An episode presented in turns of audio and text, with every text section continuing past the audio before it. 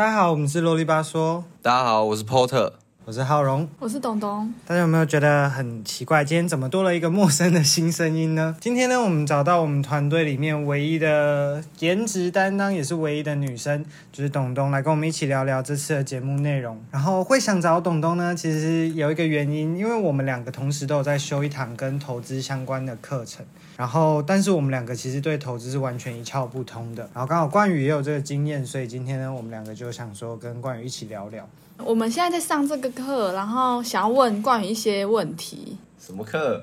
就是投资的课。他有让我们用一个虚拟货币的方式，然后来进行投资，但是我们还是对实体的东西有兴趣，所以想说提出一些问题来问你。哦，可以啊，可以啊。你们玩的是什么股票大富翁这样吗？类似对，哦因为他好像就是他说他以前的评分标准是，他本来进去你有一百万，然后你可能最后期末的时候你要有多少钱，然后如果你没到那个钱，他就会当你。哦，可是他实际操作就是跟真正在买股票是一样，你要一样要输入就是那些代号，然后他一样会看你今天的涨跌幅，然后来就是进行买卖这样。可是这些对我们来说还是太抽象，感觉真的要实际开始，还是要先问一下有经验的人。所以你们有在那个平台就是实际用那个游戏币玩过了吗？我们是有先买一张红海的，是老师叫大家一起买的，嗯，然后现在是叠的啊，所以我就不知道到底是怎样，而且我不知道要买哪一只。然后他叫我们也可以先去开户，嗯但我想问说，开为什么要去开户？我已经有一个账户了，我还要再去开一个户来去投资吗？因为一般你存钱的账户等于是银行跟你约定说，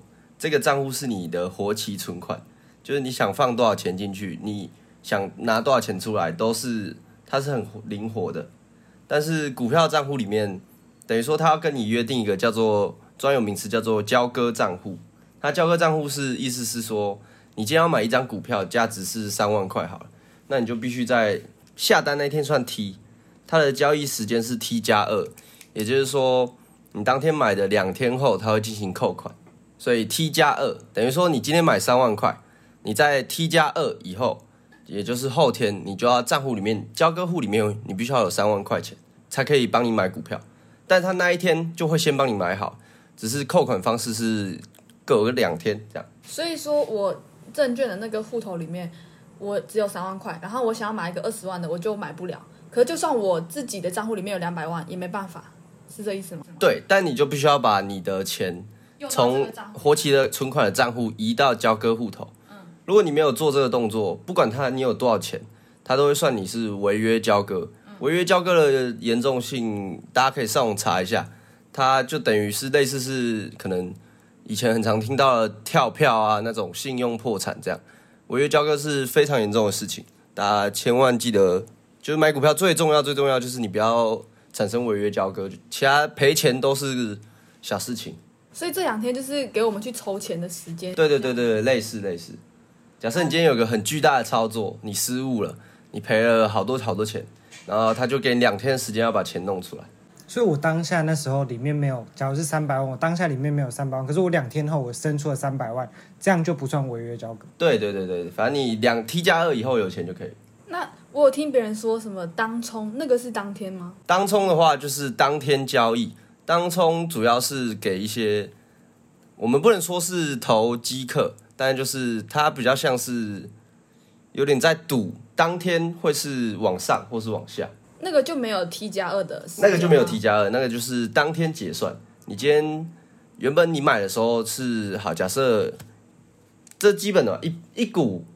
一股诶一千股等于一张，嗯 OK 嘛？然后假设一张是五块，嗯嗯，这样是一张是五千。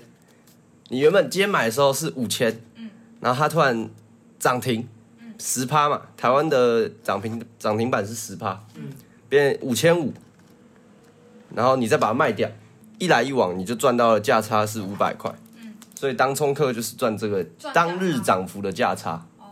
所以他们不用怕，像是可能前阵子新闻就是台股跌到疯掉什么什么的，当冲客就比较没有不会怕这件事情，当冲只要今天有波动，它有往上也有往下，那他就可以赚到钱。那如果就是他今天真的要当冲，那他看了这只股票，那他已经知道它开始跌，那它不要卖掉就好了，那它会输吗？呃，不要卖掉，就等于是你要你要做一个动作叫留仓。假设你今天原本，那我们以刚才那个例子继续举例，它原本是五千块，它买涨，结果它跌到四千五，等于说变跌停板。然后四千五，他不打算卖掉，他不想要在当天亏那个钱，他就可以把它放到今天的交易日结束。哎，台股交易是早上九点到下午一点半。哎，你们知道吧？对，你们的游戏也是这样，是吧？对，对。那你把这四千五放着，两天后钱扣完，他哎，两天后他会扣钱，等于说你这就变一个现股，就变你自己的。对。他你的账面上还是会显示减五百，但是你只要期待有一天它涨回来，那你就没有输。那所以我要花，比如说这这股是你说五千吗？所以我要花五千块去把这一股买下来。对，你要就买一张下来。用差价去买是这意思吗？你没办法用差价去买，因为你输钱。啊，那如如果说我现在没有五千块钱的话，我就没办法买下来，我就只能认赔。你这意思吗？对你也可以，如果你真的没有本金，有一些人真的会有用一种很。危险的操作就叫做无本当冲，就是他今天就是不准备本金就进去当冲当冲，他就期待他每天都可以赢钱。嗯，但假设你今天真的你想控制风险，你输了你不想留仓，那你就是当天你就说啊好，我输这五百块，你就一样再把它卖掉，你就摸摸鼻子这样赔了五百块，就这样。那股票市场里面有就是五百这种金额小的吗？因为我感觉大家都是这种几万几万在。输跟赢的，呃，对，因为通常十块十块呃面额十以下的股票，它一张就是一万块嘛。那些我们都叫鸡蛋水饺股，就是他们股本太小了。嗯，他们就是你看一张一万块，假设真的有很有钱的人，那他可能一天就可以，就是一天他砸个一一千万进去，这样可能那个股票搞不好跳个一两趴两三趴。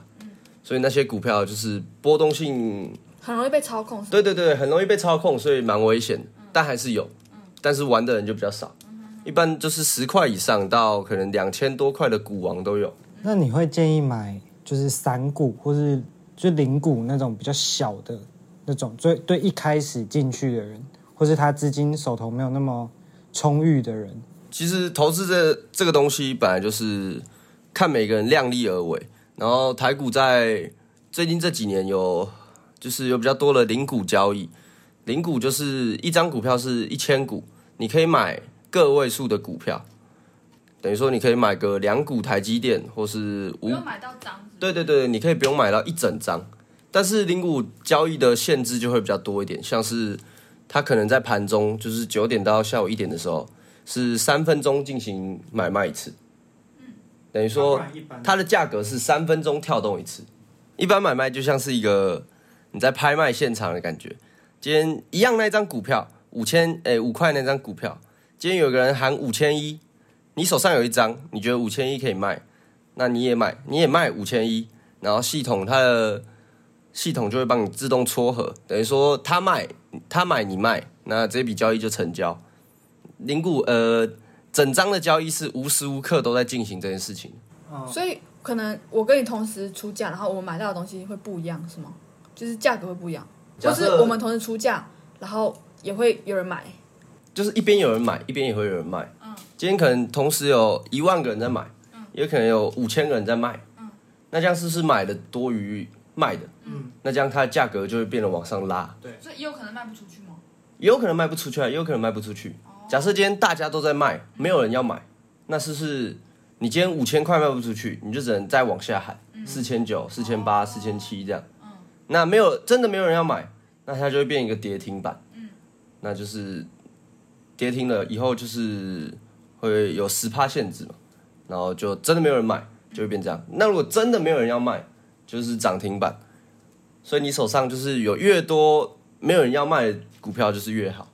那所以零股的那个三分钟里面的价格，有可能跟假如我今天买同一间公司，可是我买零股跟买整张，我同时买到的价格会不一样，对不对？有可能会不一样。对，零股的限制就是三分钟交易一次，所以这三分钟可能整张的股票价格已经往上波动，然后再往下了，那你可能三分钟前你看到的波动是在中间，然后三分钟后它又跳动了一次，但那个时候你就只能你买零股，等于说你必须随时要关注的那个价格去调整你的买卖的报价。这样哦，那我想问，限价跟平价是什么意思？呃，它的现价应该就是你买卖当下的价格。假设因为它价格会随时都在跳动，就是只要流量大一点的股票，就是每一秒都会有价格往上往下这样。然后你的现价就是假设你今天下一个买单，你是现价，你你设定是现价买，那它就是你按出去的那一秒，它多少钱，它就一定会帮你买到一张，除非这是涨停板或跌停板，不然只要它还有在卖，有人在买，有人在卖，那你就一定可以买到。只是说那个价格就是你自己没办法控制，市场那时候多少钱就是多少钱。然后平盘价就是今天一点三十分收盘的那个时候，收盘的价格是多少，它就会帮你买一张收盘价格了，或是卖一张收盘价格，它就是平盘。所以通常假设你今天想要直接买到那一张股票，你就会压现价，然后你想要在今天之内结束，结尾多少钱，你不想要管今天交易时间内的价差是多少，是有可能往上几块，往下几块，你就是想要在今天买到这张股票，那你就可以按平盘价，你就会买到当日结算的那个价格。那为为什么要这样？很怪哎、呃，那所以现价就是给你现在你可能各种情况啊，假设你今天就是哦，你看到你早上看到一个新闻，你可能想买这只股票，嗯啊，你又懒得等那么久，嗯那你是不是就按现价按完你就可以回去上课？那平呢？那平盘就是你知道很多人是不是会定期定额？嗯那定期定额是不是都会可能银行会限制什么？之前还有一些要收手续费。那假设你自己是一个很规律的人，你可以决定说，你每个月第一个礼拜四，你都要买一张什么什么的股票。不管它价格这样啊，对，就是假设你是一个很稳定的投资人，就定期定额的概念啊。那这个会用在比较稳定的股票是吗？呃如，果是波动很大的，你这样很难买吧？可是当日波动再怎么大，就是一千呢。当日波动最大就是十趴。那假设你你的投资计划是十年，不要说十年，三年起跳，那你是一一天的十趴你就没有差。那你就是规定你自己每个礼拜四一定要买一张，那你就每个礼拜四上去挂一张平盘，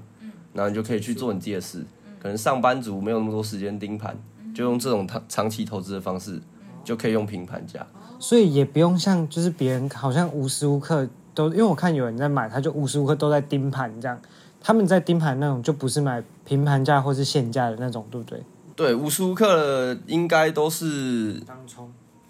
当冲，比较像是你可能开盘前的半小时、一小时内，那时候价格波动会最大，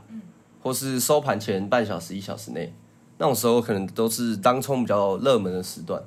因为那时候股票波动比较大，你永远不知道新的一天它会是涨还是跌，所以那时候当冲客就会在那时候交易这样。啊，假设你今天上班族，你就早上起来按个平盘，然后就去上班，也不会影响到你自己作息时间什么的。那你刚刚说开盘前半个小时，所以你是指九点到一点半以后的时间，股票的东西还是会在那边跑来跑去吗？你刚不是说开盘前